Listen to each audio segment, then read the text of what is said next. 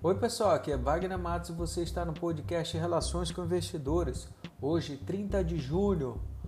Na terça-feira, tivemos as bolsas asiáticas em alta após dados do PMI da China, que demonstra a expansão da atividade industrial e serviços do mês de junho.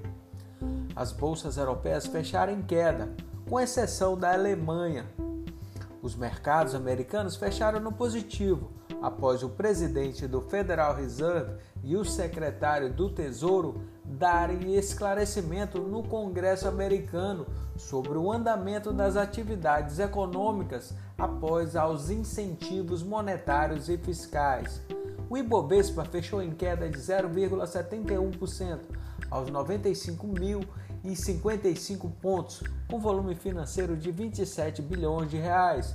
No mês ficou positivo 8,76% e no ano acumula queda de 17,8%. O Banco Internacional de Liquidação, o BIS, que é o banco dos bancos centrais do mundo, projetou uma recuperação econômica mais lenta e informou que os investidores estrangeiros sacaram 80 bilhões de dólares de países emergentes. Foi detectado na China outro vírus da gripe em porcos, com possibilidade de infectar humanos, gerando um alerta para uma nova pandemia. A Pesquisa Nacional por Amostra de Domicílio, a PNAD contínua, divulgou taxa de desemprego que subiu para 12,9% no trimestre encerrado em maio, atingindo 12,7 milhões de pessoas e falta de trabalho para 30,4 milhões de pessoas.